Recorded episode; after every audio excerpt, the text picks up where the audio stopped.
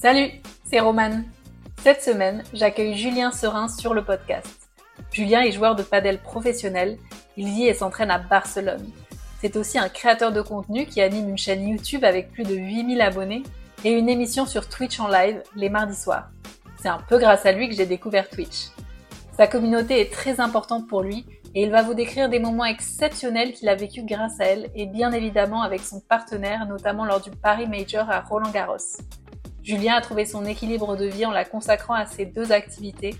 Sa philosophie Faire ce qu'on aime et se faire confiance pour ne plus avoir besoin de prendre de vacances et surtout rester ouvert aux opportunités. J'ai adoré cet échange avec Julien. Alors si tu souhaites t'inspirer d'une personne qui cultive parfaitement sa double casquette, cet épisode est pour toi. Très bonne écoute. Bonjour Julien. Eh ben bonjour, bonjour à toi. Bonjour Roman. Comment vas-tu? Bah écoute, euh, ça va très bien. Je sors de l'entraînement, euh, je, me... je fais un bel entraînement là, donc, euh, donc non, ça va très bien. Super. Tu vas avoir l'occasion de nous raconter un peu bah, ta semaine type hein, d'entraînement, comment ça se passe. mais avant tout, est-ce que tu peux nous dire pour les auditeurs, voilà, qui est Julien Serin? Ouais, pas de, pas de souci. Alors moi, je suis maintenant joueur professionnel de, de padel. Alors le padel, maintenant qui est un peu plus connu en France. Hein, d'ailleurs, c'est drôle, on me pose moins la question. ah, c'est sur l'eau? Non, ça, je l'entends plus vraiment.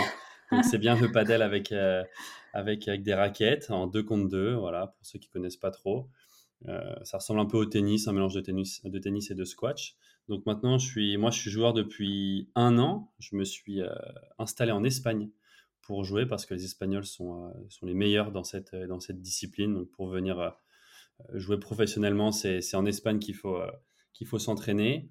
Et euh, bon, alors sinon, j'ai été joueur de tennis pendant plus de, plus de 20 ans. j'ai été moins 15 pour ceux qui connaissent un peu les, les classements. J'ai aussi passé mon, mon diplôme d'entraîneur de tennis, mon diplôme d'État. du coup, il y, a, y a un an, je l'ai terminé. Et après, après avoir passé ce diplôme, je me suis dit, allez, je commençais à, à jouer de plus en plus au, au padel. Et je me suis dit, allez, euh, cette fois-ci, je, je, fais enfin passer le, le padel avant le tennis. J'ai fait un peu cette transition euh, lentement, mais, euh, mais voilà, là, elle s'est faite à fond. Je joue maintenant plus qu'au padel. Et à côté de ça, je développe depuis maintenant deux ans une, chaîne YouTube bah, sur, le, sur le padel, en fait, où je, où je montre un peu les, coulisses de mes, de mes entraînements, de mes tournois. Voilà, je, je montre vraiment toutes les compétitions que je fais sur maintenant bah, pas mal sur le circuit professionnel. Avant, j'ai commencé euh, par le circuit français. Et, euh, puis voilà, ça, se développe petit à petit. Euh, mon, classement professionnel monte, les abonnés sur YouTube montent. Donc, donc voilà, tout, tout, va bien et, et je, je renquille pour un an, en plus, un an de plus en, en, Espagne. Génial. Merci pour cette présentation très complète. On va, on va un petit peu rentrer dans les détails. Est-ce que tout d'abord, il y a un match de paddle ou un moment, en tout cas dans ta carrière, où tu as vécu des émotions incroyables et c'est là que tu t'es dit, en fait, je veux faire ça tout le temps euh, Le déclic, je ne l'ai pas vraiment eu comme ça. Euh, c'est, pas joué sur une compétition, euh, on va dire, où je me suis dit, OK, c'est, euh, c'est vraiment ce que, je veux, ce que je veux faire à fond. par contre, c'est vraiment, c'était plutôt lié à tout l'entraînement que je faisais, où vraiment je prenais beaucoup de plaisir à l'entraînement, ce que je retrouvais plus vraiment dans le tennis. Et là, je me suis dit, OK, il faut que, faut que je fasse que ça. Et par contre, euh, surtout récemment, là, il y a, il y a deux mois, on est, on est parti faire une compétition au Brésil. On a vécu avec mon partenaire des émotions complètement incroyables. Euh, là, vraiment, je me suis dit, OK, c'est vraiment, j'ai vraiment envie de continuer pour le coup. Euh, et, et, puis, bah, là, on est quoi? On est, on est en septembre. Il y a la semaine dernière, j'ai participé pour la première fois au, un grand chelem à, du coup à, Roland Garros parce que oui, il y a, il y a quatre grands chelems euh, au, au, padel. Il y en a un à Roland Garros et euh, j'ai eu la chance d'avoir une invitation pour les, pour les qualifications et là c'était euh, là c'était un, moment juste juste incroyable, peut-être trop fort émotionnellement presque. Ça devant, bah, on a joué sur le cours Philippe Chatrier qui est le qui est le cours central donc avec 15 000, 15 000, places, donc il n'y avait pas 15 000 personnes, mais 15 000, 15 000 places, donc un cours juste monstrueux. Et pour les qualifs, il y avait quand même près de 3 500 personnes dans le, dans le stade. Donc pour moi, c'était déjà la première fois que je, que je jouais avec, où, le public a, juste payé sa place pour venir. C'était déjà complètement fou. Et, enfin, jouer devant plus de 3000 personnes. il y avait toute ma famille, tous mes amis. Là, ça, ça a fait quelque chose. c'est, j'avais jamais vécu ça dans ma vie, clairement. Que ce soit au tennis ou même au, au, padel. c'était, c'était incroyable. C'était incroyable. C'est un peu la concrétisation de, de, jouer, de pratiquer sa passion devant autant de personnes, en fait. Ça rend le truc un peu réel, non? Ouais, carrément. Bah, c'est un peu l'objectif. de toute façon, quand tu, quand tu te lances à fond dans un sport, enfin en tout cas dans, dans, le tennis et dans le padel, l'objectif, je pense pour beaucoup de joueurs de tennis, c'était de jouer un jour à Roland. Au padel, c'est la même chose. Quand on a appris qu'il allait avoir un grand chelem à, à, Roland Garros, enfin, surtout en tant que Français, on a, ça a tout de suite été un, rêve un peu pour nous tous. Et, euh, et là, pouvoir, euh, pouvoir y jouer, alors c'était qu'en qualification, donc maintenant il y a encore pas mal d'étapes pour, pour arriver dans le, dans le tableau final. Mais euh, c'était quand même quelque chose d'incroyablement fort et, qu'on a évidemment très envie de reproduire.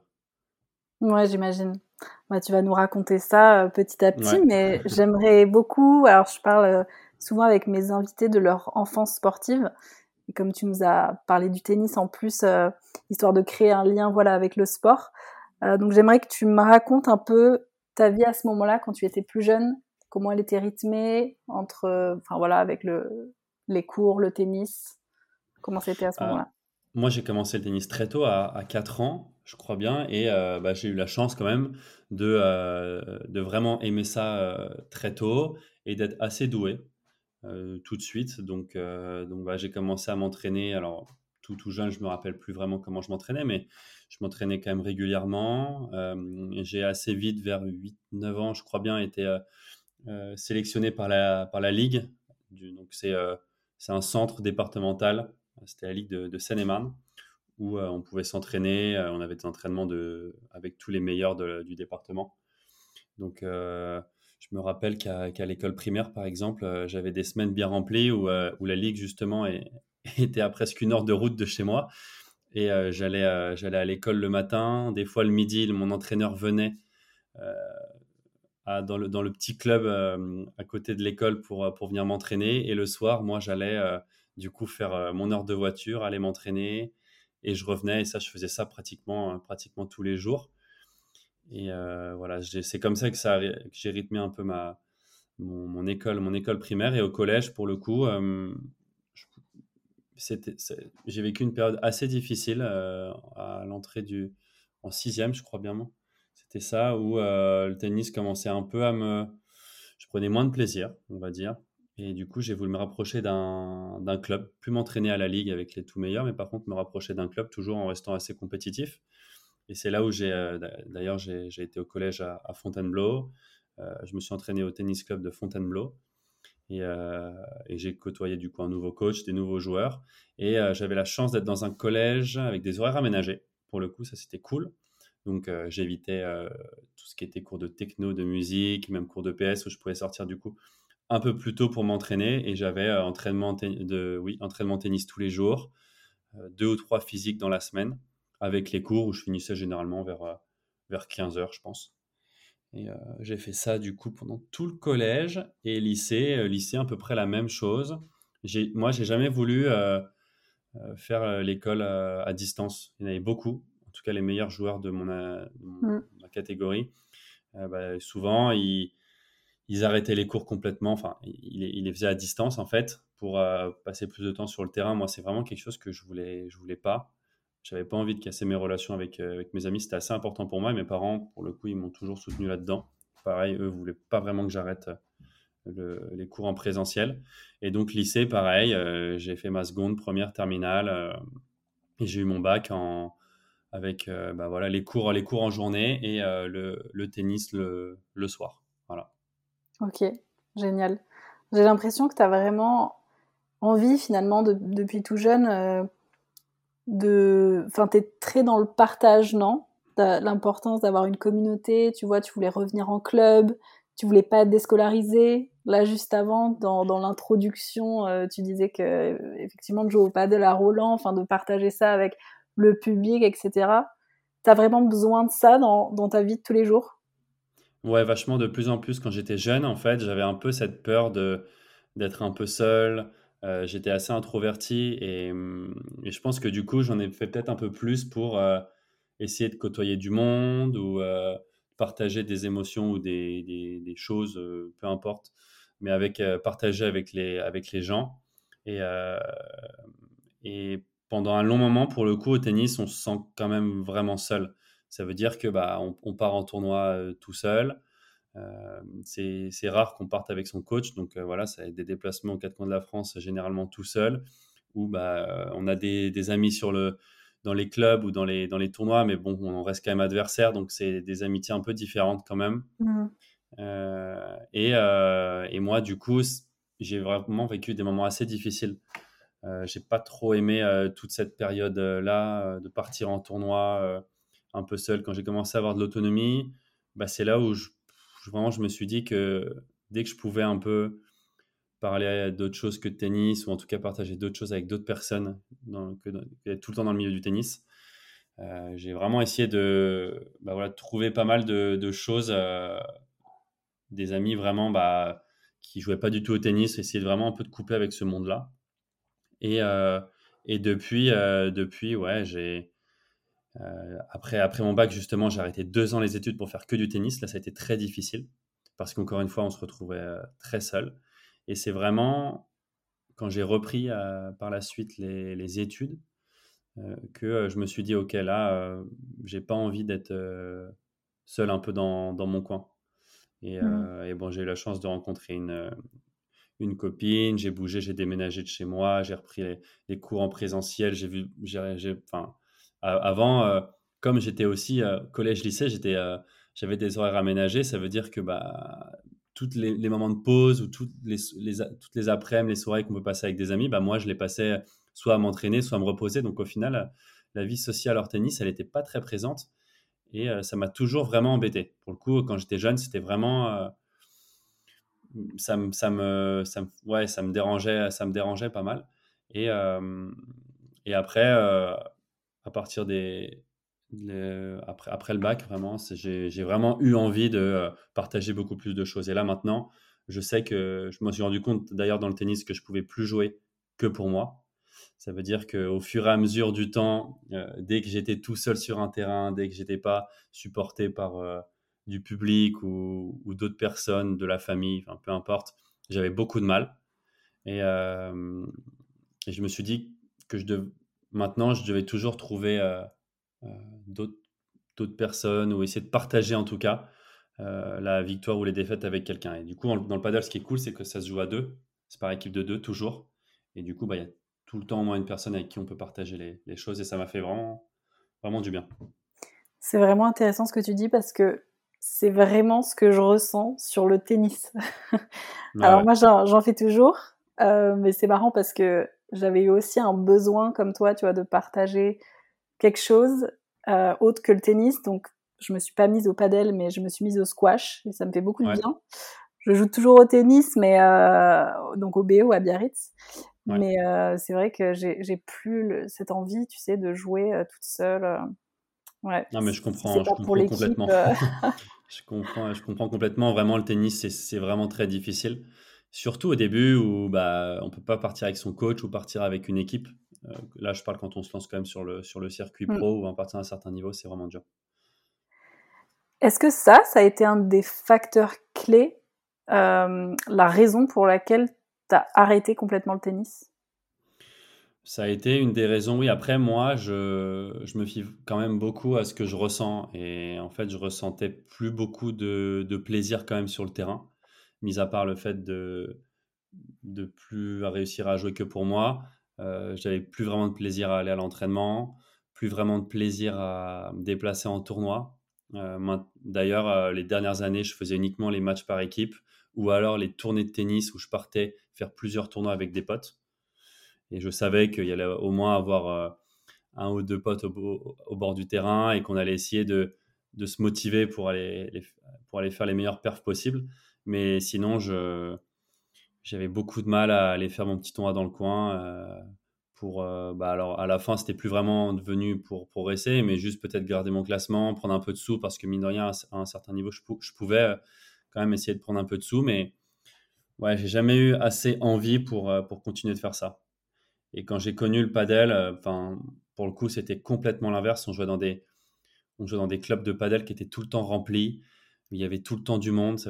On n'allait jamais faire son match de padel et on rentrait chez soi. Non, on partageait tout le temps un moment après avec, euh, avec les copains, avec ceux qui étaient là, avec les autres même. Il y avait tout le temps, il y a tout le temps un resto dans un club de padel. Ça vit beaucoup plus qu'au tennis. Euh, et que ce soit même en tournoi, en tournoi c'est la même chose. On a généralement plusieurs matchs dans la journée, donc il y a toujours beaucoup de monde euh, dans, le, dans le club et l'ambiance est vraiment différente. C'est beaucoup plus chaleureux et moi ça m'a ça m'a tout de suite fait, fait, fait kiffer quoi.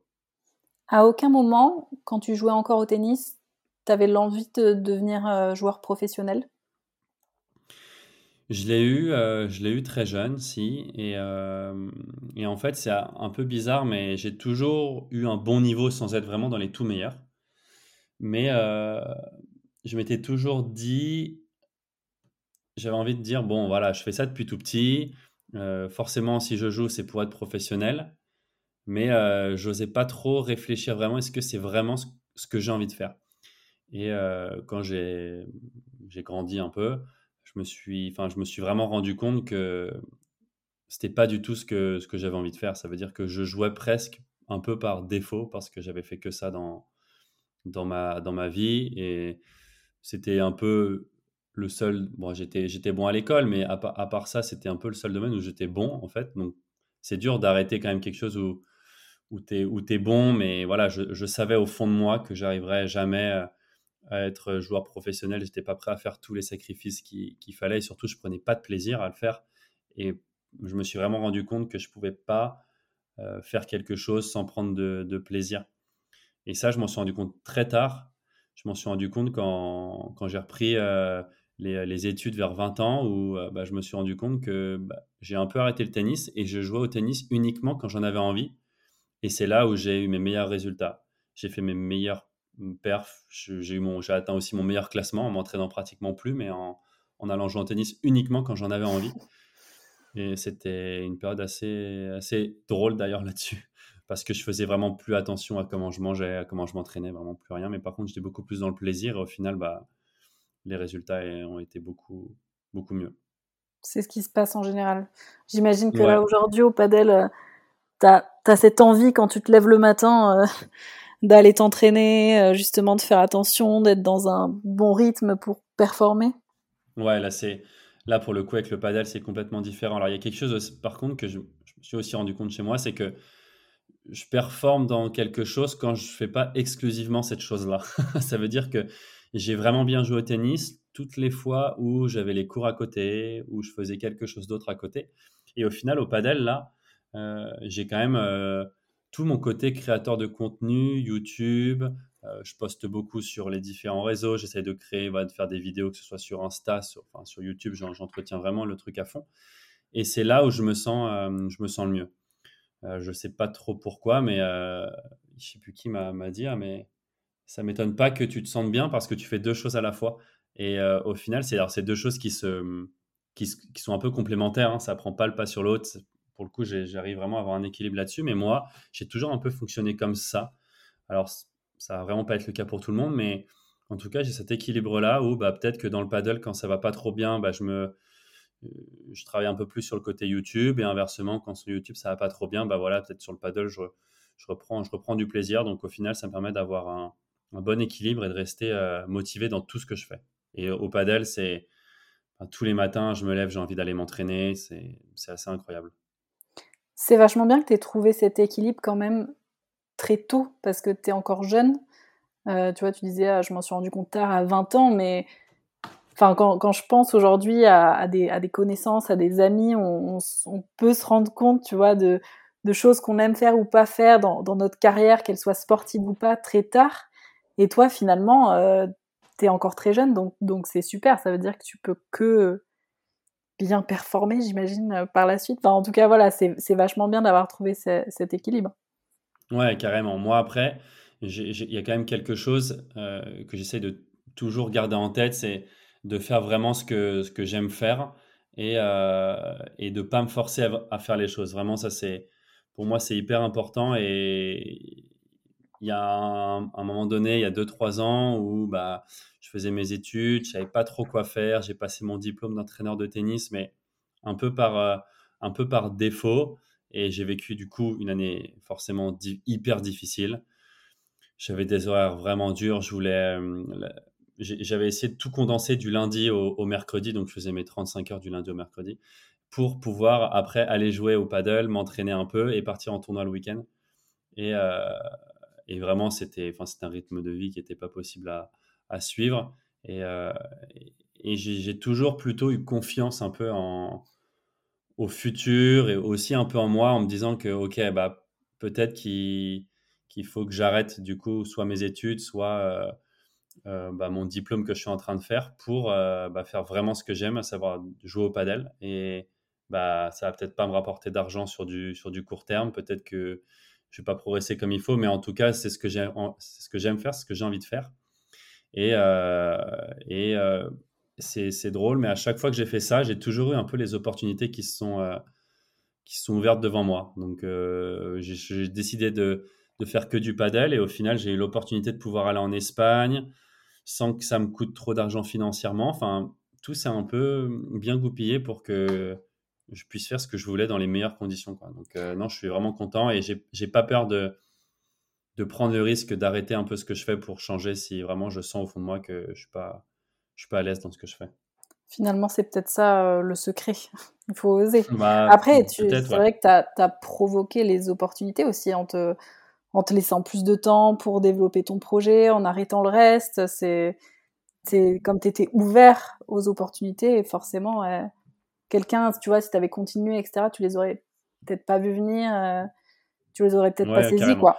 Et puis, j'ai pas non plus besoin de, de grand chose pour, euh, pour vivre. Ça veut dire que tant que vraiment je fais quelque chose où je suis heureux de, de, de faire ça au quotidien, j'ai pas besoin d'avoir un, un, salaire de dingue ou acheter d'autres trucs et tout. Vraiment, moi, pour moi, le plus important, c'est d'être épanoui dans ce que je fais à l'heure d'aujourd'hui et, et, ce qui se passe dans, dans, dans 40 ans, on n'en parle même pas, mais même ce qui se passe dans 10 ans, bah, on verra dans 10 ans. Et, je, voilà, il y en a qui, ne peuvent pas trop penser comme ça, qui ont besoin de se sentir rassurés, euh, voilà, peut-être d'avoir un, salaire qui tombe tous les mois. Moi, vraiment, j'ai, j'ai toujours euh, vécu un peu au jour, au jour le jour, à essayer de, de faire ce que j'aimais, même si bah, peut-être que, bah, voilà, moi maintenant j'ai, j'ai 26 ans, euh, j'ai pas d'appartement, tu vois, à moi, peut-être que j'ai plein d'amis qui sont vachement mieux euh, financièrement que moi, mais au final, si on me dit, bah, tu vas bosser et tu as, euh, euh, je sais pas, une baraque, une voiture, euh, tu vas faire ton, tes, heures, tes heures au bureau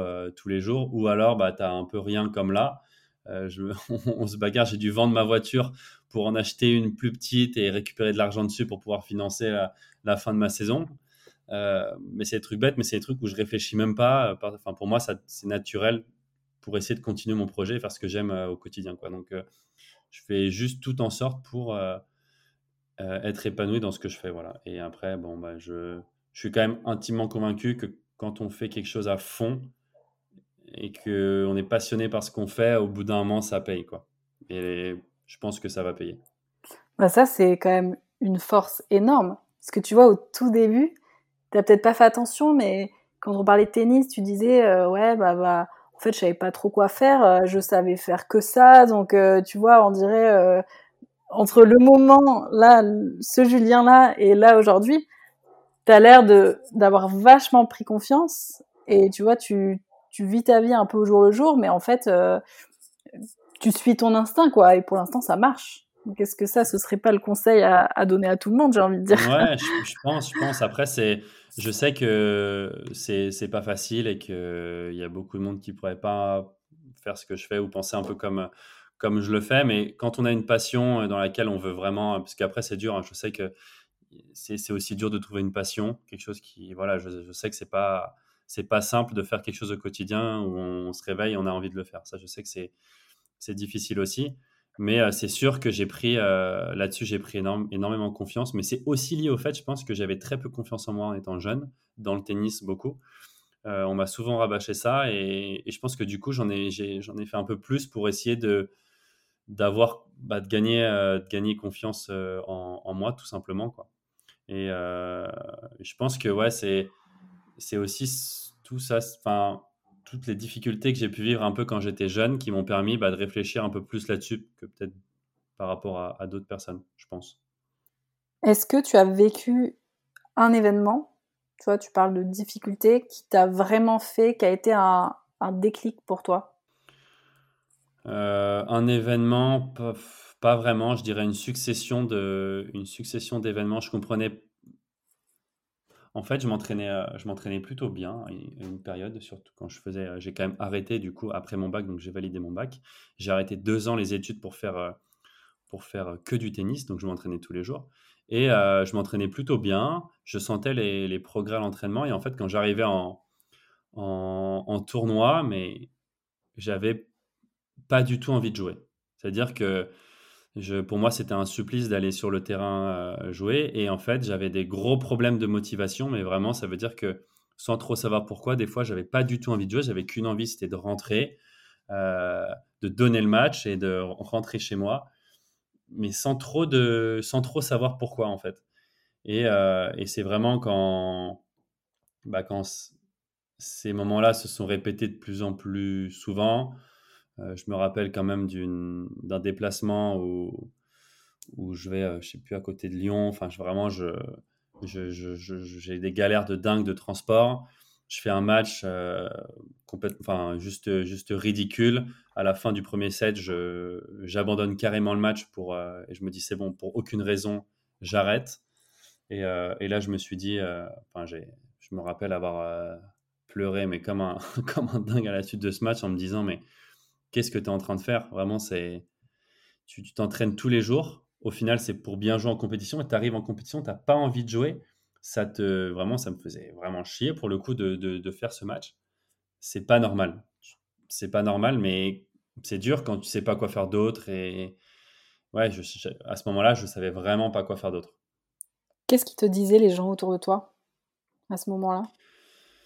Euh, qu'il fallait que, bah, alors il y en a qui m'ont dit, oui, euh, prends un préparateur mental, euh, change de structure d'entraînement, change d'entraîneur.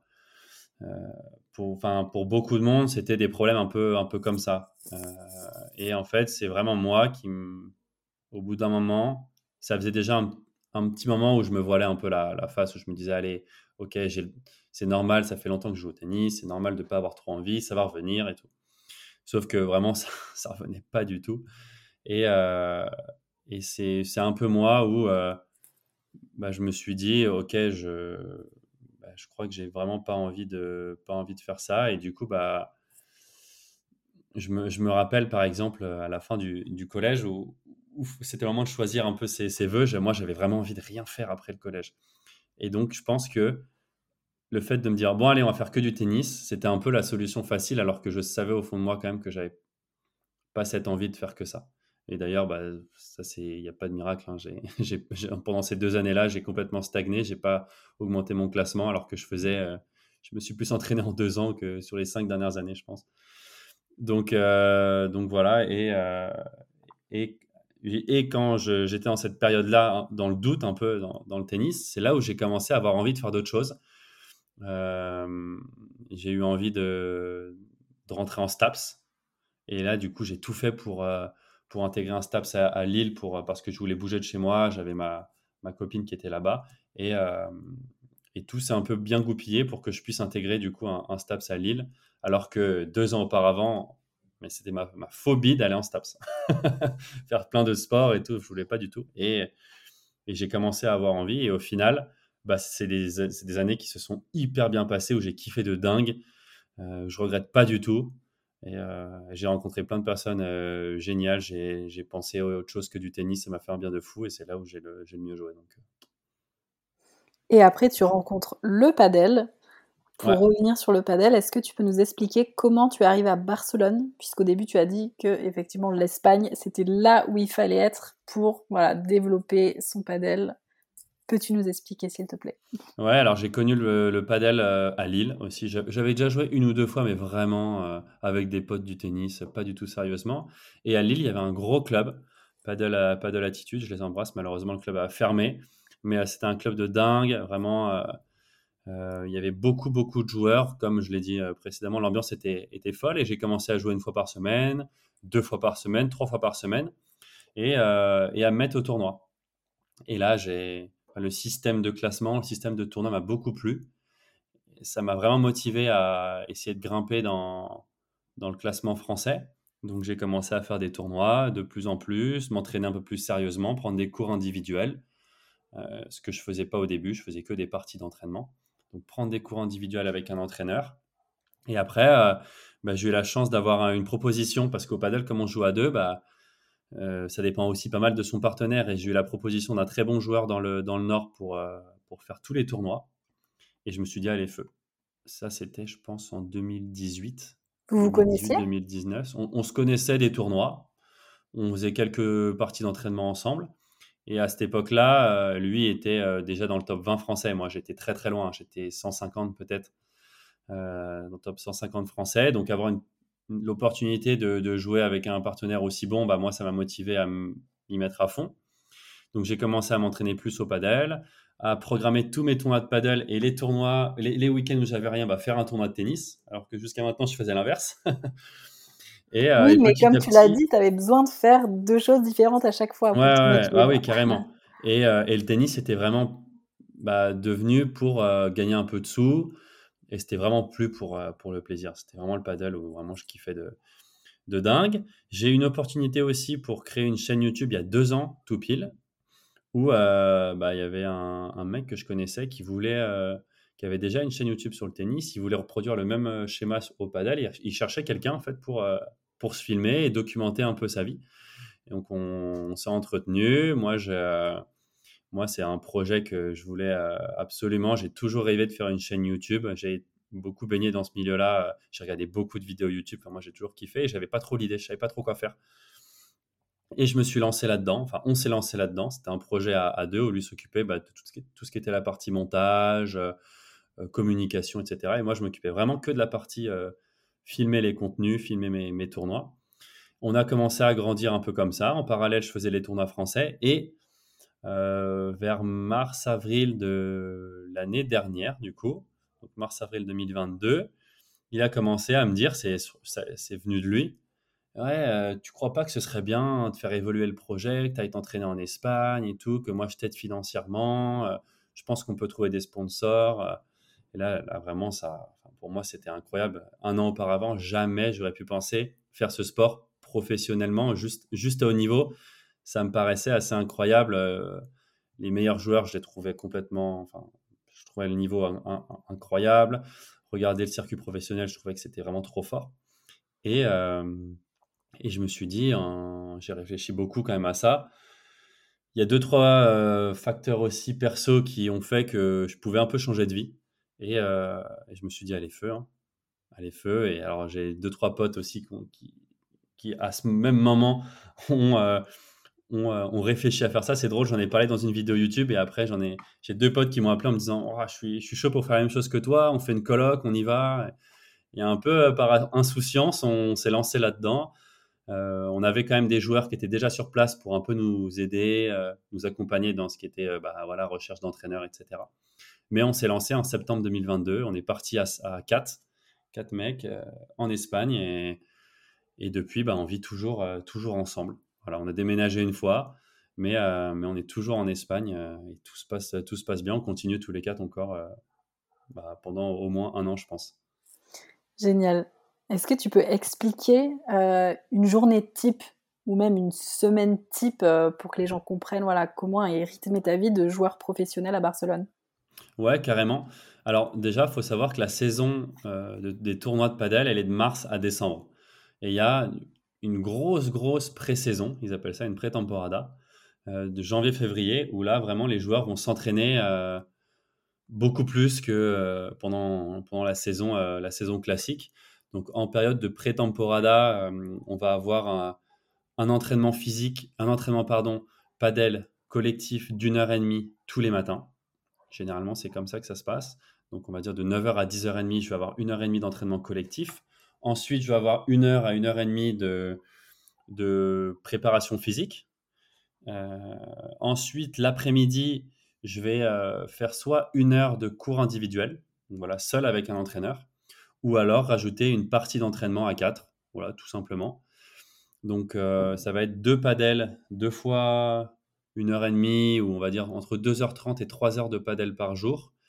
Et dans cette période de pré-temporada, on va rajouter aussi une ou deux fois dans la semaine un deuxième physique dans la journée.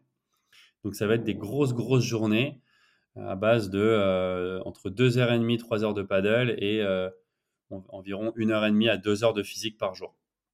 Donc ça fait, ça fait pas mal du lundi au, du lundi au vendredi. Voilà, généralement il y a un peu de, récup samedi, dimanche. Ça c'est vraiment pendant, pendant deux mois, on s'entraîne vraiment beaucoup. C'est vraiment difficile physiquement. Et ensuite, en période de tournoi, on va quand même réduire cette charge d'entraînement. Les physiques, on va, on n'en fera plus deux fois par jour.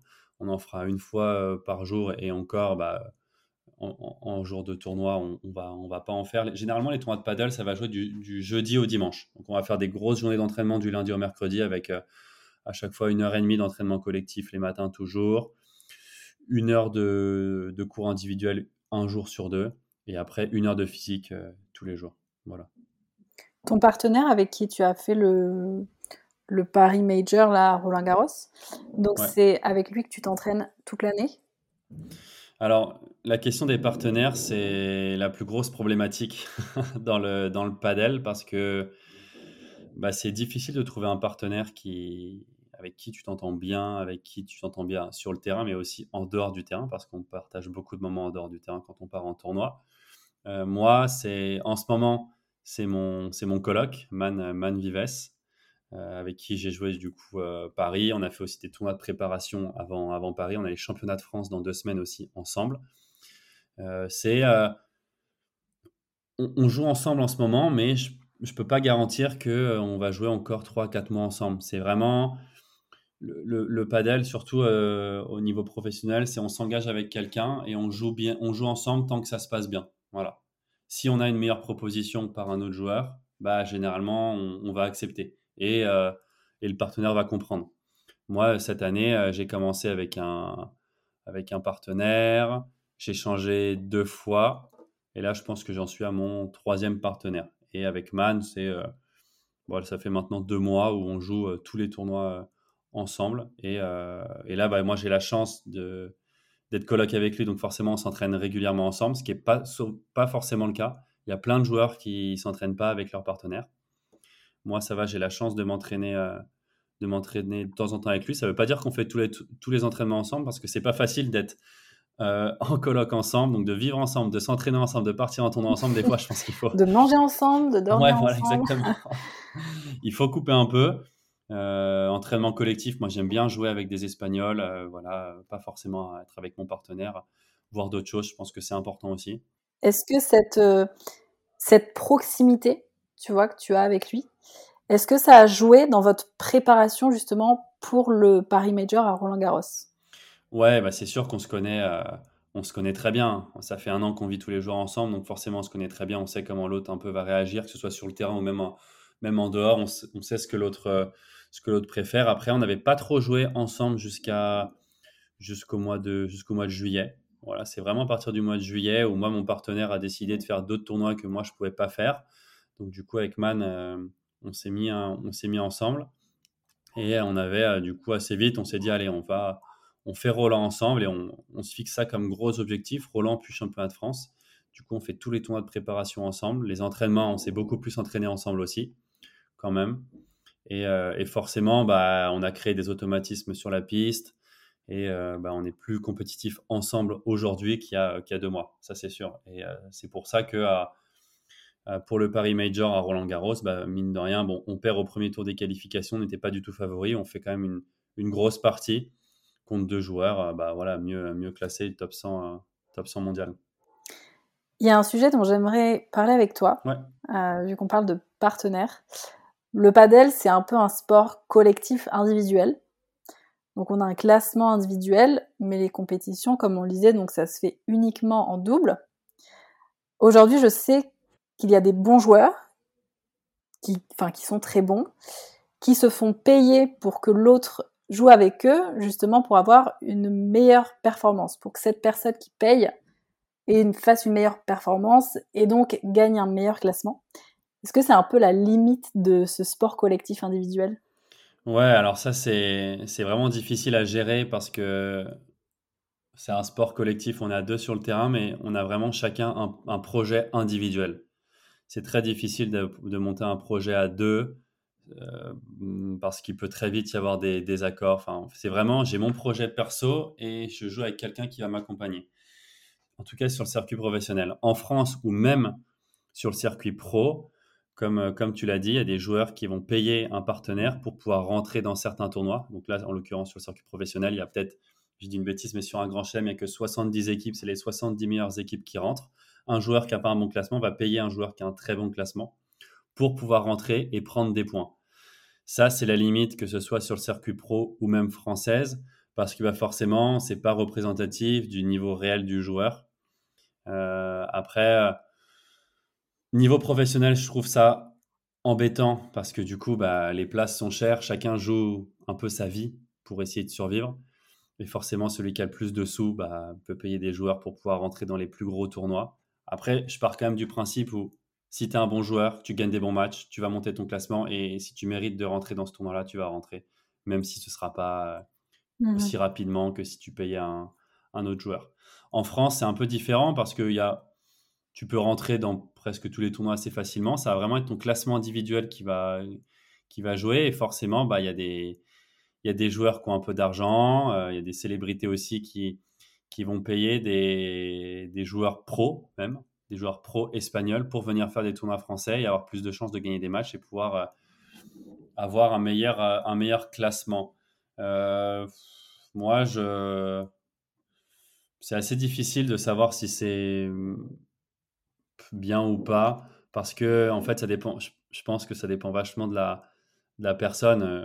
Il y a voilà, tout le monde, enfin ceux qui suivent le paddle savent que Cyril Hanouna est un grand pratiquant de cette, cette méthode. Pour le coup, il paye pas mal de, partenaires pour pouvoir faire les, les gros tournois. Alors euh, oui, forcément, sportivement, c'est c'est pas forcément bien. Après, il apporte tellement de visibilité pour le paddle que c'est dur de, de, lui en vouloir, sachant que au final, euh, il va juste euh, peut-être prendre une place dans le classement qu'il mérite pas, mais bah voilà, au lieu d'être peut-être 120e français, tu vas être 121e. Pour moi, je pense pas que ça a beaucoup de je pense pas que ça fasse une grande différence. C'est juste que bah voilà, il y a peut-être beaucoup de personnes qui qui sont peut-être envieux du fait qu'ils puissent jouer avec les meilleurs joueurs mondiaux, euh, qui, qui fassent du coup des résultats euh, que plein de joueurs pourront pourront pas faire. Mais euh, en, contrepartie, pour le coup, il met le, le paddle sur le devant de la scène. Et si le paddle maintenant et sur, euh, sur Canal +, et presque toutes les semaines sur Canal+, bah, c'est quand même en grande partie grâce à lui. C'est vrai que c'est assez génial hein, que ce soit autant médiatisé maintenant euh, à la télé. Là, c'était hyper agréable de regarder justement le, le Paris Major euh, à la télé. toi, pour ton projet, est-ce que tu as parlé de, cette personne avec qui tu travailles pour la, chaîne YouTube qui avait proposé de, de t'aider financièrement dans ton projet cette année? Est-ce que toi, ou en tout cas dans, le paddle, voilà, c'est difficile de trouver vraiment des sponsors pour, euh, aider le projet, sachant qu'en France, je sais pas dans d'autres pays, mais en France, c'est quand même encore un sport très jeune. Comment ça se passe pour ces joueurs-là? C'est super difficile de financer sa saison, ça c'est sûr. Ça reste quand même plus facile qu'au tennis parce que euh, c'est un sport qui plaît beaucoup, je trouve. Euh, et qui est beaucoup plus accessible que le tennis. Et du coup, bah, il y a plein de, d'entrepreneurs, plein de, de chefs d'entreprise qui, qui, kiffent ce sport et qui kiffent investir dans ce sport. Et pour le coup, moi, j'ai réussi à avoir des sponsors que j'aurais jamais eu au, tennis, mais ça reste quand même euh, extrêmement, extrêmement compliqué bah, de, de, financer une, une, saison. Alors, en France, on a quand même cette chance-là, c'est que forcément, quand on est un, un bon joueur sans être un très bon joueur, on est plutôt rapidement dans le peloton de tête. Alors qu'en Espagne, par exemple, euh, il y a tellement de bons joueurs que, bah, au final, pour avoir des sponsors et prendre de l'argent grâce aux sponsors, c'est beaucoup plus dur qu'un joueur du même niveau en France. un, joueur top 10 français, en Espagne, il sera 500, 600 peut-être sur le circuit national, enfin je sais pas. Mais il sera, il sera pas regardé, ce sera difficile pour lui d'avoir des, sponsors. Alors qu'en France, c'est quand même plus facile d'être dans les, meilleurs joueurs français, donc forcément, bah, les, entreprises vont peut-être plus t'aider financièrement. Moi, je sais que bah, euh, quand même, grâce à ma chaîne YouTube, j'ai des, sponsors bah, plus facilement peut-être que des joueurs français de mon niveau qui n'ont pas la euh, mmh bah, pas la, visibilité que je peux, que je peux avoir. Ça m'aide beaucoup. Euh, et après, le fait que je sois français, que j'aille m'entraîner en Espagne, bah ça, pour pas mal de, de boîtes françaises, je pense que le, ça fait un peu, voilà, ils, ont envie de m'aider. C'est inspirant. Ouais, c'est un, peu mmh. inspirant. Ils ont peut-être envie de m'aider aussi. Et euh, pour le coup, en France, bah, j'en parlais même avec le numéro 1 français ou, des, ou, le numéro 2, bah, on a quand même cette chance de, de bah, d'avoir pas mal de, de, beaux sponsors. Et ça, c'est pareil pour, euh, pour d'autres pays euh, où le padel est émergent, comme en, en Suède, en Italie, où euh, des, des, bons joueurs sans être incroyables vont avoir pas mal de, pas mal de rentrées d'argent. Ouais. ça c'est super. Mm. Justement, parlons de ta chaîne, de ta chaîne YouTube. Donc en tant que créateur de contenu et de joueur de padel, est-ce que tu es quelqu'un de super organisé? Comment tu fais pour, pour gérer ton temps? Ouais, alors là, je me dois d'être organisé quand même. je me dois d'être organisé. J'essaie de m'organiser de plus en plus. Et là, justement, je suis en train de, d'essayer d'avoir une équipe pour m'aider et pour essayer d'automatiser encore plus les, choses. Parce que je me rends compte quand même que plus j'augmente mon classement et plus je vais jouer des gros tournois, plus je me dois d'être euh, professionnel dans ma pratique sportive. Et je ne peux pas me permettre de euh, laisser trop de temps ou trop d'énergie sur la partie YouTube c'est la grosse difficulté en ce moment. C'est que j'ai très envie de continuer et de proposer du, beau contenu, mhm. mais j'ai encore plus envie d'être un très bon joueur. Donc euh, voilà, il faut pas que ça me bah, il faut pas que ça me dérange dans ma préparation de match, par exemple, ou dans mes, dans mes entraînements. Donc, euh, bah, voilà, j'ai un, un, monteur qui, qui s'occupe des, euh, des, vidéos. il m'aide aussi sur la gestion des différents lives quand je peux mettre les, live, les matchs en, en, live.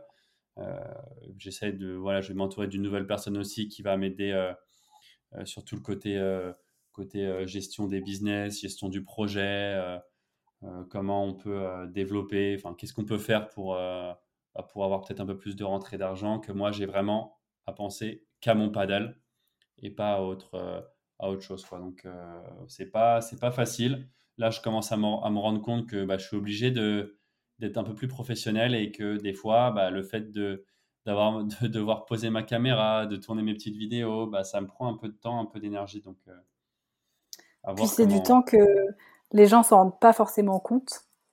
Euh, mais c'est vachement bien que, que tu vois avec le que tu le recul de dire bon bah là j'ai besoin d'aide euh, donc je vais voilà je vais m'entourer de personnes compétentes pour continuer à, bah, faire ce que j'aime. Hein. Depuis le début, c'est ce que tu fais.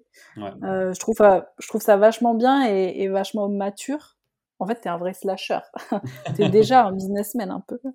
bah, je sais que je peux pas euh, faire tout ce que je veux tout seul. j'ai la chance pour le coup, dès le début, d'avoir eu un monteur pour les vidéos. alors, forcément, au départ moi, j'avais envie de, de, de, faire les montages un peu comme je le voulais. Mais je peux, je peux pas m'occuper de tout et être euh, et de faire les choses comme je le veux partout.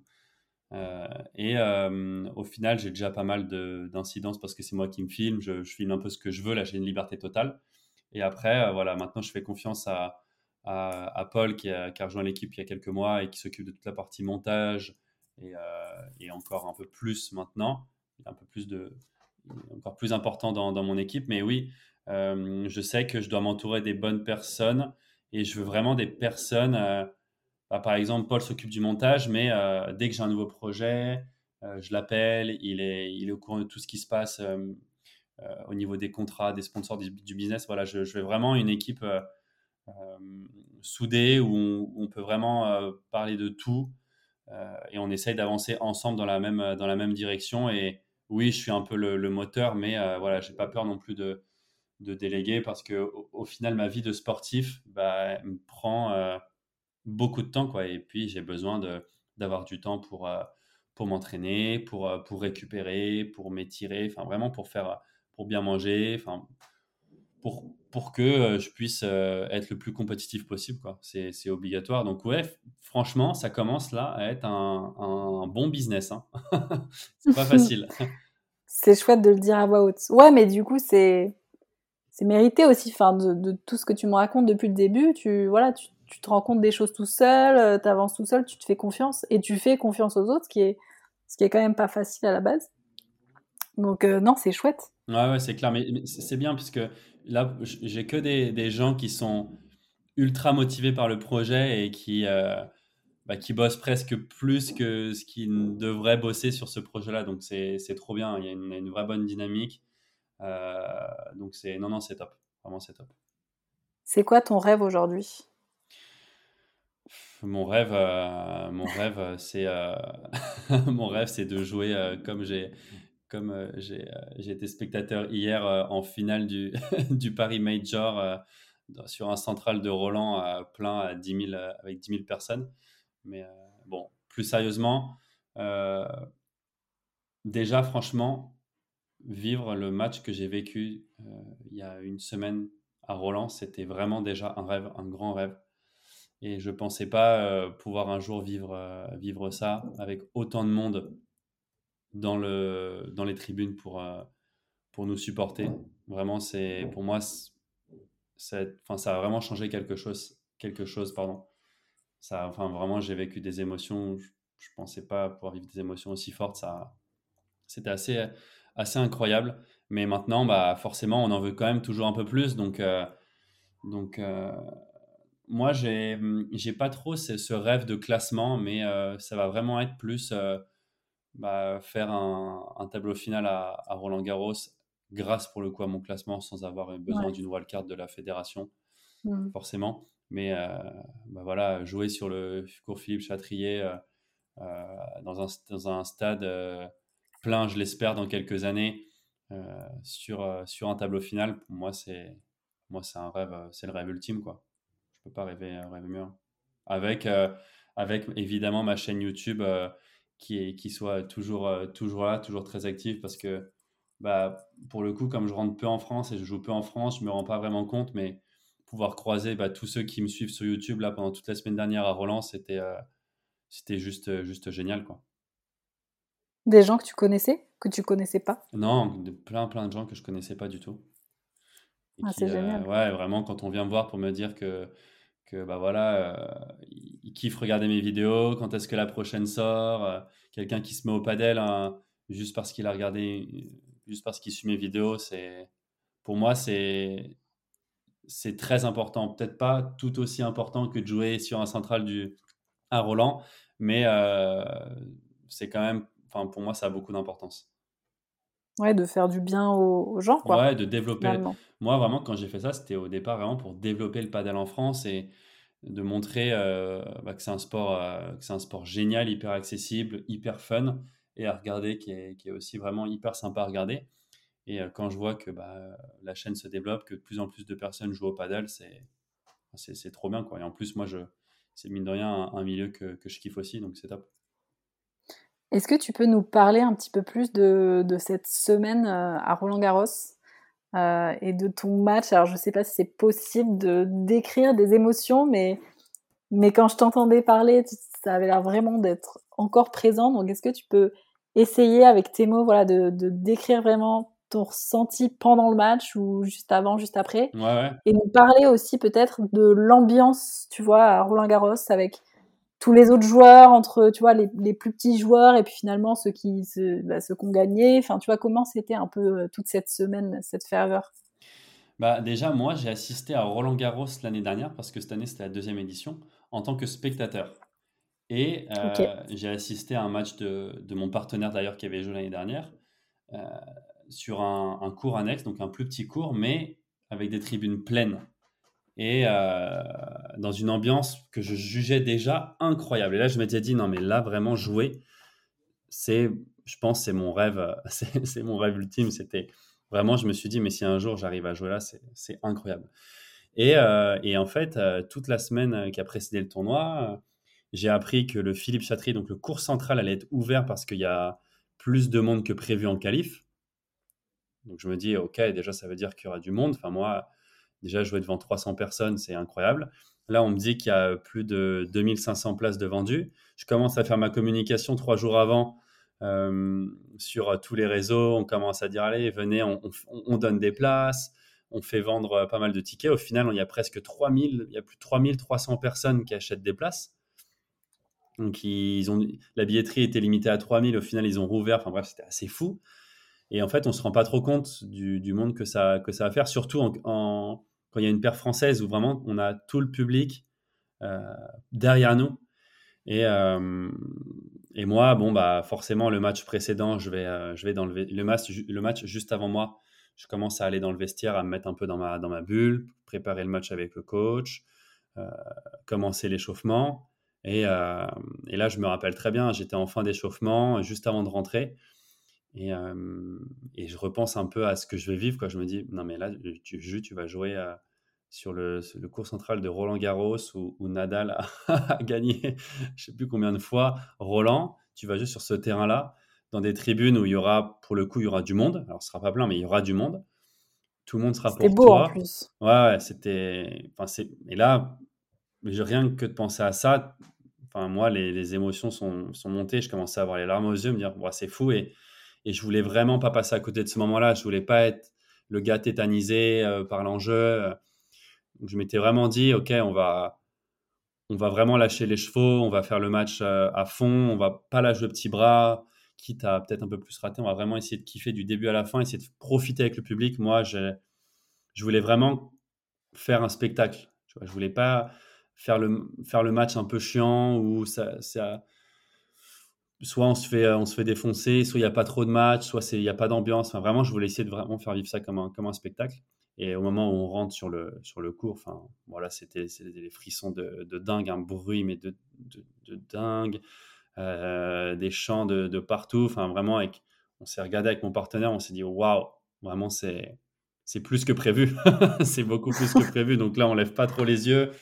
On regarde. Euh, on essaye de pas trop regarder tout ce qui se passe parce qu'on voit les tribunes. Il y avait, en fait, il y avait deux tribunes pleines, deux sur quatre. Et deux sur, ils avaient fermé la moitié du, stade et deux tribunes pleines sur quatre. Enfin, vraiment, ça fait beaucoup, beaucoup de bruit. Et, euh, et, dès les premiers points qu'on marque, euh, la, foule qui, qui, crie à chaque point, euh, forcément, nous, ça nous met vraiment dans le match. On, commence pour le coup à vraiment jouer avec le public, à essayer bah, voilà, de lever les bras à chaque point gagné pour, pour essayer d'avoir encore plus de bruit. Enfin, dès qu'il y a eu un petit litige ou un petit problème avec les adversaires, ça huait dans tous les sens. Les Marseillaises qui sont lancées au changement de côté? Enfin, c'était vraiment, je pouvais pas rêver mieux. Si j'aurais pu, avec la victoire au bout, ça aurait été exceptionnel. Mais, mais déjà, c'était, juste incroyable et, ça s'est vu durant tout le match. Bah, beaucoup d'émotions euh, sur chaque point important, sur chaque jeu. Euh, un peu important. Euh, plusieurs fois, au cours du match, j'ai eu, les frissons d'entendre le public, les, larmes aux yeux aussi à quelques reprises. Et, quand on perd ce match à la fin, alors que pour le coup, on était euh, très très proche de, gagner, bah, moi, ça m'a. Je ne sais pas si j'ai ressenti autant de déception euh, dans ma vie sportive, je pense pas.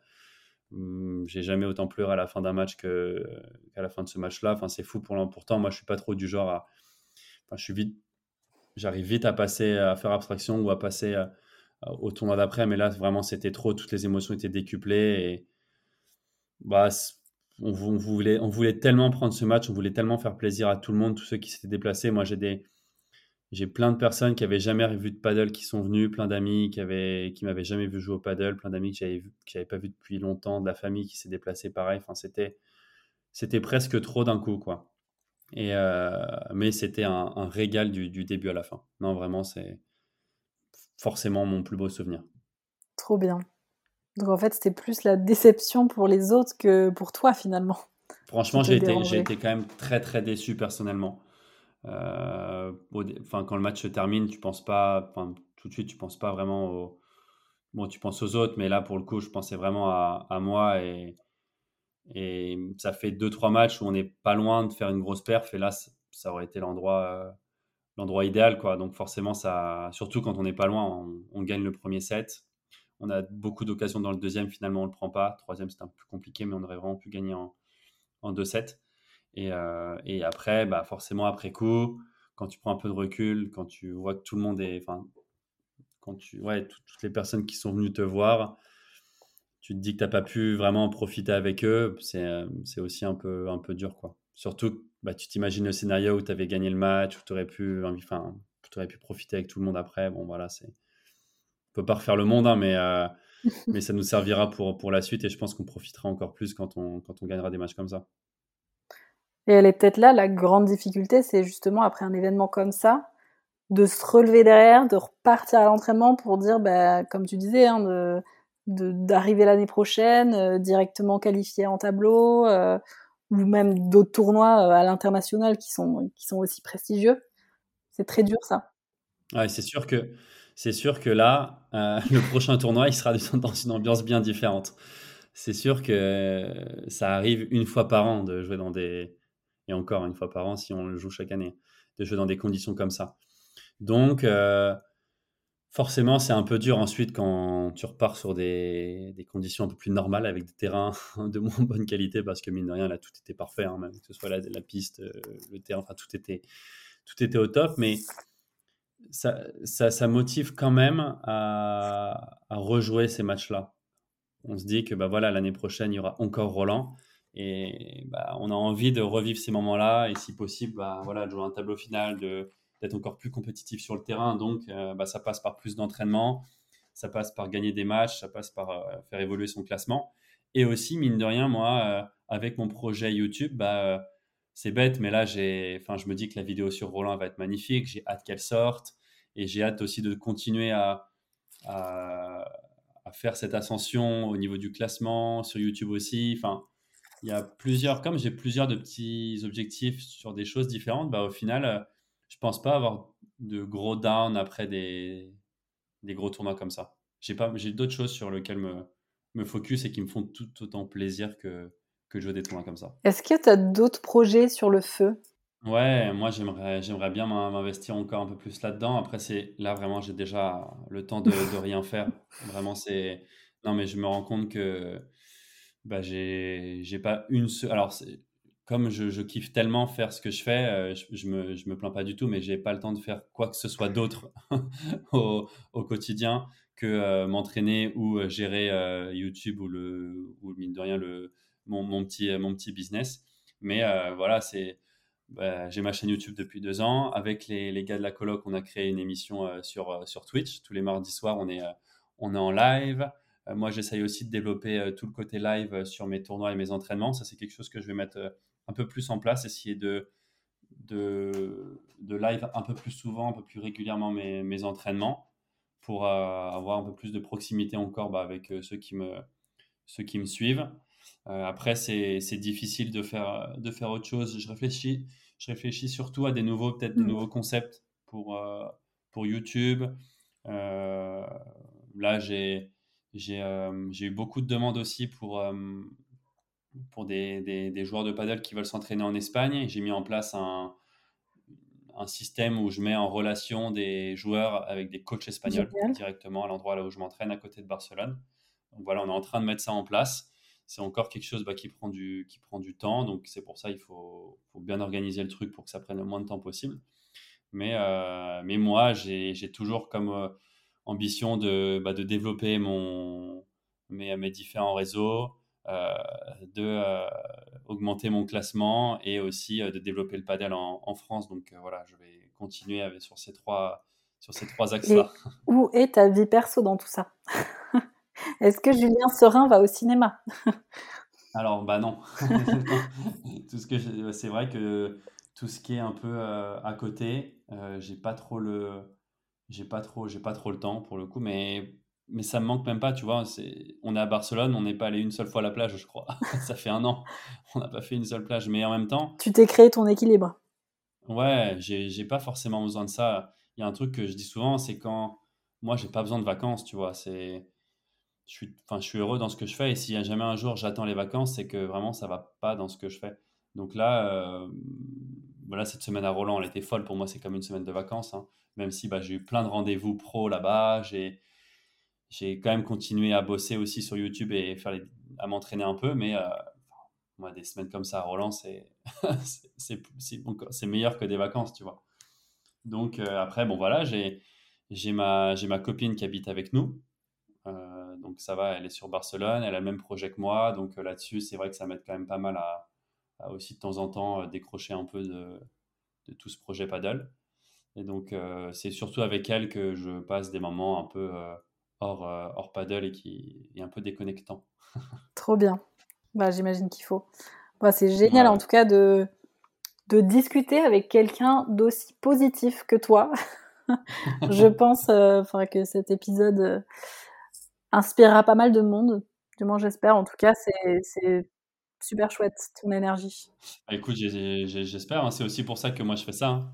C'est aussi pour ça que, que, je fais ça. Donc, euh, donc j'espère que ça va, que ça va inspirer, que ça va inspirer les gens et qui se mettent à, qui se mettent à tâter la raquette de paddle s'ils l'ont pas déjà fait, parce que vraiment, c'est, c'est un sport vraiment super ouais. pour le coup. Ouais, ouais, très ludique, euh, super fun.